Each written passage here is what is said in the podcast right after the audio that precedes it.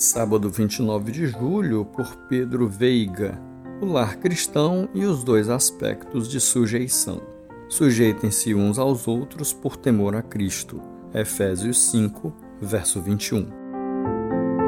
No devocional de hoje, trataremos de um tema controverso para a sociedade contemporânea, em especial para a proposta de família que a sociedade tem promovido o discurso igualitarista associado ao individualismo tem promovido um verdadeiro estrago para a harmonia, paz e unidade da família. Com o disfarce de busca por igualdade de direitos, a sociedade tem procurado uma ordem familiar que contraria os princípios do Criador para a dinâmica da vida. É muito claro na cosmovisão cristã que o homem e mulher são iguais em dignidade, valor e capacidade, mas distintos em formação biológica e papel familiar. Sendo assim, Deus pré-estabelece uma ordem amorosa onde cada integrante possui seu papel e se relaciona em sujeição uns aos outros. Essa sujeição, porém, acontece de acordo com a autoridade e ordem estabelecidas por Deus, não de forma igual, mas complementar.